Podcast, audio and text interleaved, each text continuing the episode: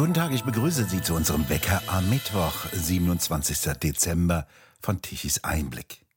In dieser und in der nächsten Woche haben wir für Sie Spezialwecker vorbereitet.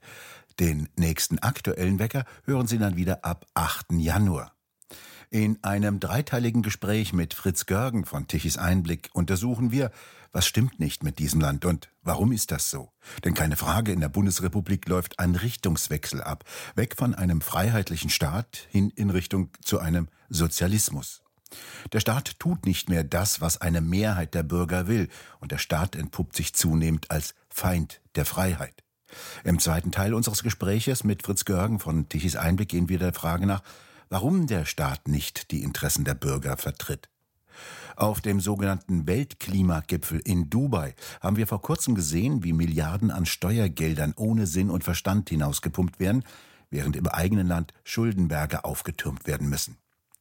Warum ist überhaupt ein solch schräges Ministerium wie das Entwicklungshilfeministerium entstanden? Was hat denn die Politik davon, wenn sie Millionen in sogenannte Klimafonds pumpt und dann Politprotagonisten noch in vollem Ernst erklären, sie wollten andere Länder zum Mitmachen auffordern, während sie von den anderen ausgelacht werden.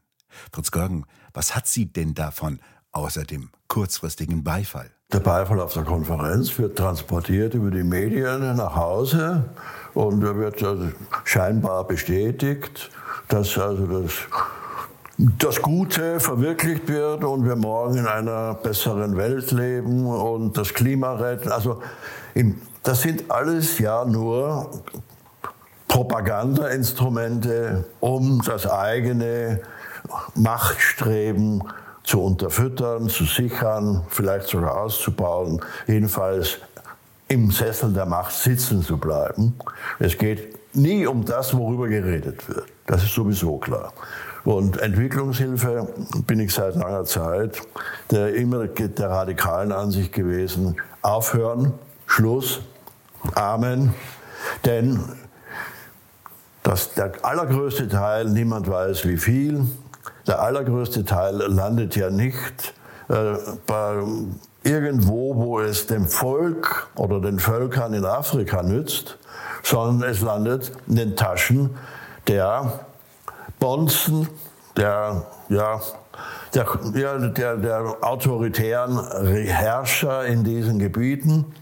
Ich habe immer gesagt, da könnte das Geld ja gleich von Deutschland direkt auf die Schweizer Bankkonten dieser Leute überweisen. Wozu der Umweg?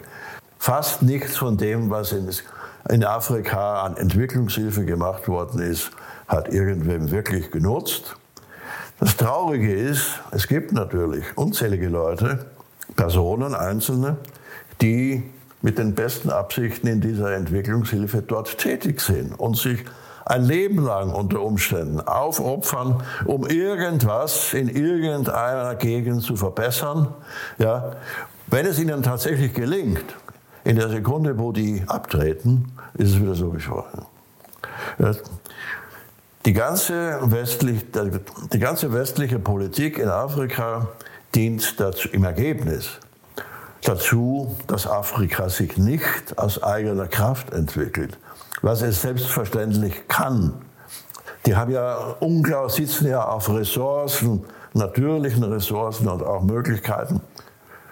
Immenser Art, aber die werden alle aus dem schon erwähnten Clan der großen Konzerne abkassiert. Und äh, das Geld das von, aus Afrika rausgezogen wird, ist ja ein x-faches der Entwicklungshilfe, die da zur Besänftigung der Gemüter in den eigenen Ländern zu Hause hingeschickt werden. Das ist ein großer Verwirrzirkus, der nur den Leuten Sand in die Augen streut. Nichts davon ist wahr. Und dann Ministerinnen, meistens Ministerinnen jedenfalls, zu Posten und vielen, vielen Dienstreisen verhilft. Ja, ist fabelhaft. Inzwischen ja nicht nur das, inzwischen ja samt Kosmetikstudio. Und was sich da an modernen, an, an Feudalismus, ja, wie soll ich sagen, ja, es ist so eine Art proletarischer Feudalismus. Das sind ja alles Leute, die da äh, modelliert und ausgestattet und so weiter durch die Gegend geschickt werden, von einem Fünf-Sterne-Hotel ins andere. Die im, im normalen bürgerlichen Leben niemals irgendwo Fuß fassen könnten. Sie könnten sich selbst nicht ernähren. Wenn man ihnen diese Ämter wegnimmt, landen sie bei dem sogenannten Bürgergeld. Feudalismus in Reinkultur, und zwar während der Feudalismus früher noch mitunter große Gestalten hervorbrachte, die tatsächlich mit silbernen Löffeln essen konnten, ist das heute das eher das proletarische Fußvolk, das es über Parteikarrieren hochspült. Ich korrigiere mich nicht proletarisch, sondern proletisch. Ähm, gegen den Proletarier ist überhaupt nichts einzuwenden, im Gegenteil. Ähm, und ich darf das sagen, denn ich bin ein Arbeiterkind. Ja, das sind Proleten. Ja. Das sind Proleten, ganz egal aus welcher Gesellschaftsschicht sie kommen oder in welcher sie sich bewegen ein kulturloses Volk. Dabei ist das Entwicklungshilfeministerium ja eigentlich eher eine Zufallsgeburt, eine Zufallseinrichtung gewesen, als es gegründet wurde. Naja, Zufall kann man das auch nennen. Das Entwicklungshilfeministerium ist erfunden worden, weil die CDU nicht bereit war, dem FDP-Politiker Walter Scheel das Außenministerium zu geben. Das war sozusagen die, das Tor, das, ja, Trostpflaster für einen Walter Scheel, der was ganz anderes vorhatte. So wurde das Entwicklungshilfeministerium geschaffen und mit ihm besetzt. Und als es dann wieder mal darum ging, eine Regierung neu zu bilden, hat Walter Scheel, der ja alles, was er getan hat, unbeirrt so lange verfolgte, bis er es erreichte, hat er wieder seinen Anspruch auf das Außenministerium angemeldet. Und die nächste CDU-Regierung war auch nicht klug genug, äh, um ihm dieses Amt zu geben. Und das ist der einzige Grund, warum es 1969 zur Gründung der sozialliberalen Koalition kam. Genscher hatte äh, den Bundesgeschäftsführer Hans Friedrichs der später Bundeswirtschaftsminister wurde und dann später noch Chef der Dresdner Bank, nach Mainz geschickt, einige wenige Monate vor der Bundestagswahl 1969, damit er mit dem Bundeskanzler Helmut Kohl nach Bonn zurückkehrt. Genscher wollte 1969 die Koalition mit der CDU unter dem Vorsitzenden Kohl machen. Walter Scheel hätte das auch mitgemacht, selbstverständlich. Aber auch Kohl war nicht klug genug, äh, Scheel zum Außenminister zu machen und hat die CDU-Führung Scheel knurrend ein Außenhandelsministerium angeboten, das dann genauso hätte neu erfunden werden müssen wie das Entwicklungshilfeministerium. Und dann hat Scheel gesagt, dann machen wir die Koalition mit den Sozialdemokraten, mit Willy Brandt. Und dann wurde er da ja auch Außenminister. Nur damals hat man noch nicht so sehr daran gedacht, das Entwicklungshilfeministerium dazu zu benutzen, um freihändig viel Geld in alle Welt zu verteilen. Auch schon, aber nicht in dem Umfang, in geringem Umfang. Und da hat es in, den ersten, in der ersten Besatzung des Entwicklungshilfeministeriums hat es natürlich viele gegeben, die da wirklich deswegen hingedrängt haben und auch gekommen sind, um Entwicklungshilfe im ursprünglich gemeinten Sinne zu betreiben. Aber aus diesen hehren Anfängen wurde bekanntlich nichts. Übrigens wäre Scheel äh, schon früher Außenminister geworden, hätte er das Entwicklungshilfeministerium selbstverständlich wieder abgeschafft. Und das, was da drin passiert äh, ist, hätte er ins Außenministerium integriert, was ja auch kein Problem gewesen wäre. Aber so hat sich dann halt die wunderbare Ämtervermehrung auch über die Ministerienvermehrung auch fortgesetzt. Es gibt heute, ich glaube, die doppelte Anzahl vom Ministerium wie vor 40 Jahren, wenn, wenn, wenn das Doppelte reicht. Ja, und das kann immer noch weitergehen. Und dann erfinden wir halt wieder was Neues und wieder was Neues. Und immer weiter wächst dieser Apparat ähm, von Ministerien und äh, da hängt ja dann hinten auch noch hängende nachgeordnete Behörden dran. Also wenn man das, das alles zusammen sich anschaut, ist ja ein Riesenapparat. Ich meine, die Frage ist ja, wie lange müsste eine solche Entwicklung weitergehen, bis mehr als 50 Prozent der Wahlberechtigten vom Staat bezahlt werden? Na gut, da müsste man auch keine Wahlen mehr, mehr abhalten. Das Geld könnte man sich sparen. Das Entwicklungshilfeministerium also als ein Beispiel für eine immer größer werdende Funktionsunfähigkeit des Apparates Staat. Und das Interessante ist ja dabei, das ist ja auch die Entscheidung eines Einzelnen gewesen.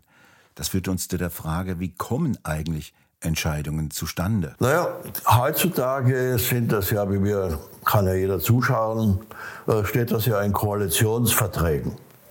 Ein Wahnsinnsinstrument, Verträge zwischen, äh, was in einer Regierungsperiode gemacht wird.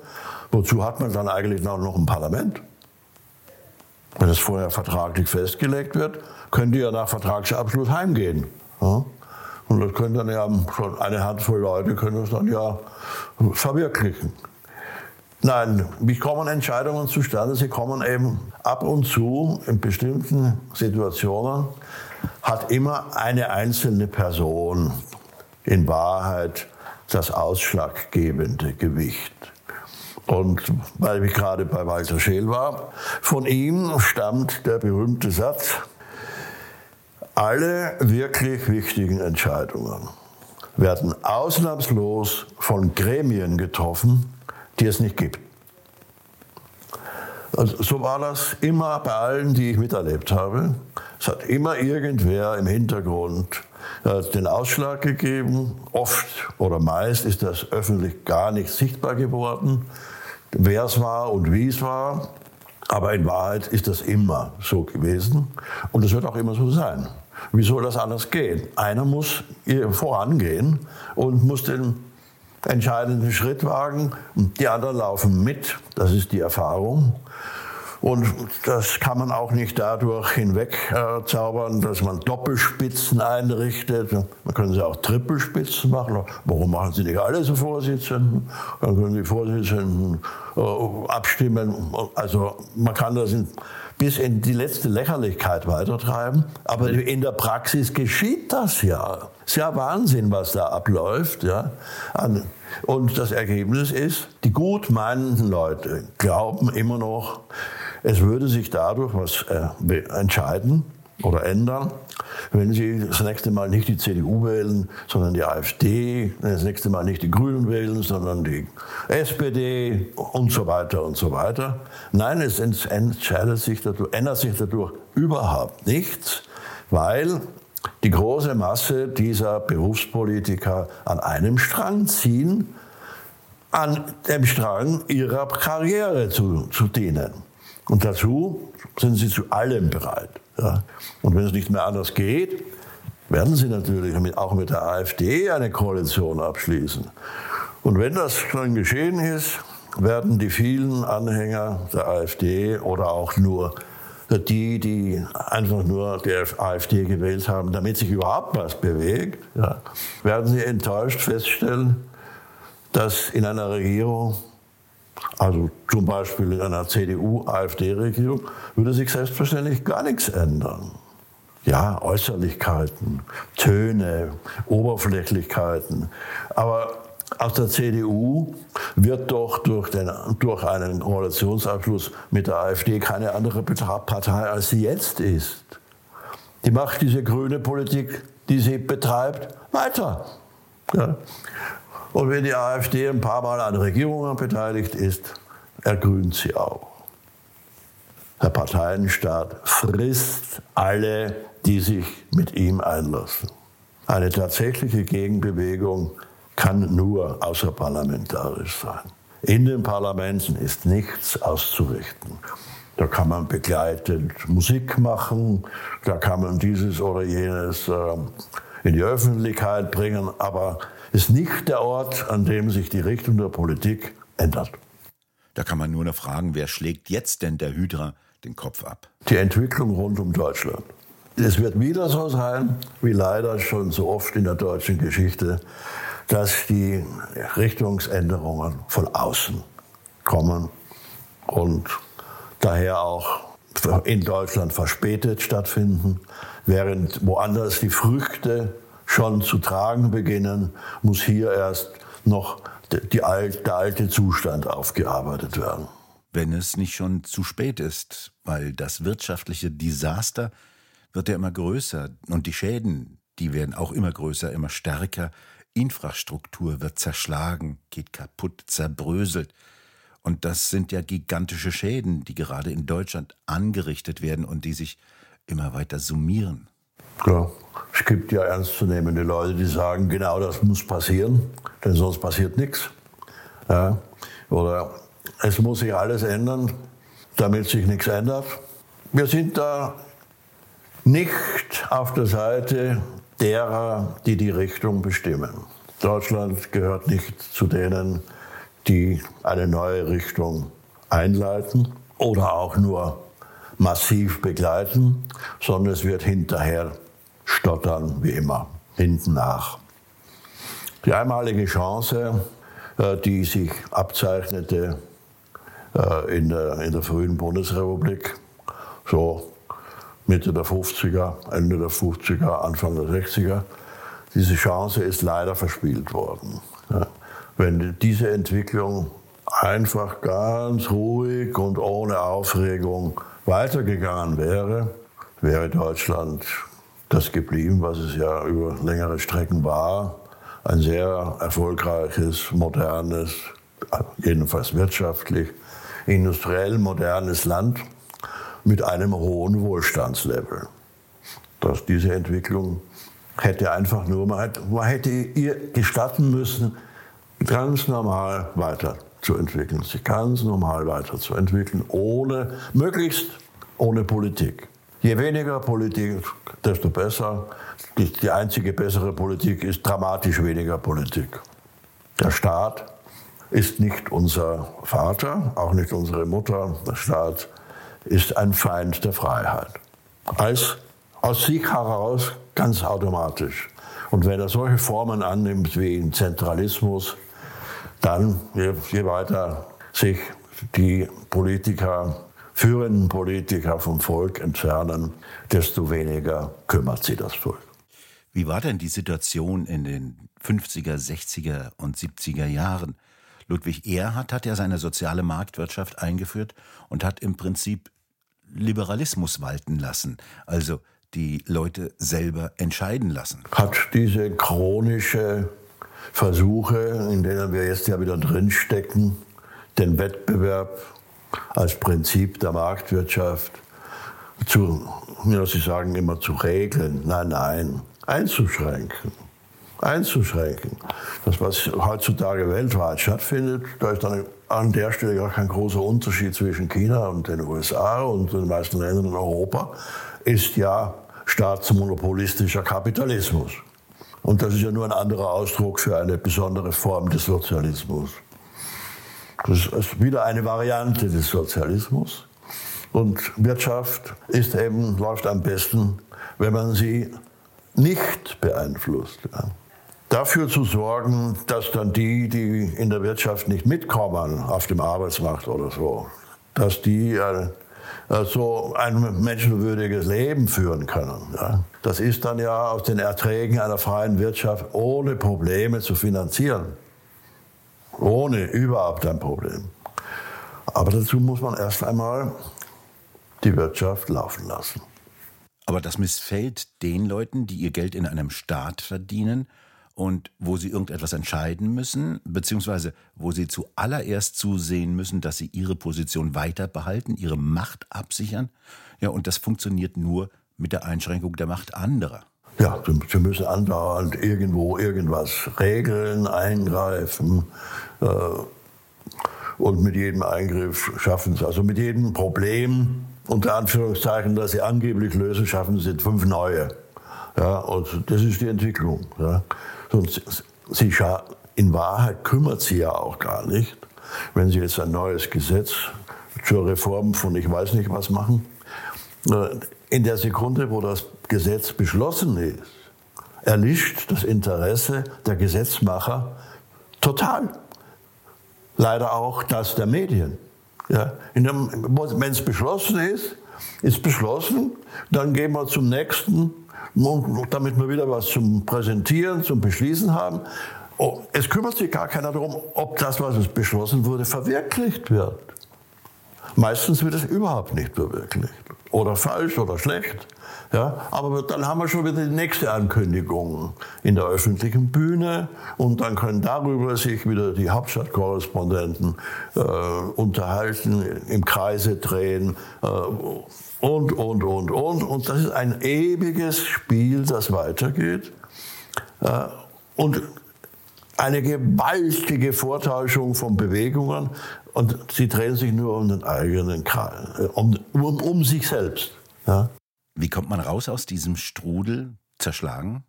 Ja, so steht, zurzeit zerschlägt er sich ja selbst. Zurzeit zerschlägt er sich ja selbst und wie nahe oder wie fern wir dem Punkt sind, wo das Kartenhaus in sich zusammenstürzt, wissen wir leider nicht. Aber dass der Einsturz erfolgt, ist unabweisbar. Dazu ist jetzt einfach zu viel kaputt gegangen. Äh, wobei es übrigens egal ist, ob das absichtlich kaputt gemacht wurde oder einfach nur durch ja, Verwahrlosung der Sitten, der politischen, der, auch der Verwaltung. Ist ja alles verrottet. Ja. Früher hätte, man, hätte niemand es hingenommen, dass, bestimmt, dass so die grundlegenden Dinge des Lebens nicht funktionieren. Also die berühmte Eisenbahn oder und so weiter. Das hätte früher ja niemand hingenommen. Aber jetzt ist das ja ein Dauerzustand geworden. Von einer Baustelle in die andere. Ja. Also am, am, besten lebt natürlich der, der sich von seinem Wohnort überhaupt nicht entfernt. Ja. Das können nicht leider alle. Manche müssen sich halt über größere Strecken bewegen und möglicherweise sogar jeden Tag, wenn die vielen Pendler, die es gibt. Gott, die müssen halt und oft große Strecken überwinden. Jedenfalls müssen sie aus ihrem engen Umfeld raus. Ja. Und dann sind sie schon in dem Bereich, in dem nicht mehr die Ordnung herrscht wie daheim im engen Umfeld, wo das Klein, das, das, die kleine Gemeinde, die kleine Nachbarschaft dafür sorgt, dass die, die wichtigen Dinge die, des Lebens, Grunddinge des Lebens laufen. Muss denn keiner Angst haben, dass er mal zur Rechenschaft gezogen wird, beispielsweise weil er die Energieversorgung eines Landes zerstört hat? Nein.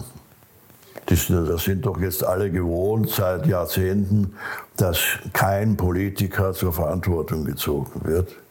Stattdessen gibt es jetzt eine neue Forderung, dass Manager, und nicht Manager, Unternehmer, glaube ich, so, ist ja auch egal, zur Verantwortung gezogen werden, also Haftung, in Haftung genommen werden für Schäden, die sie verursachen.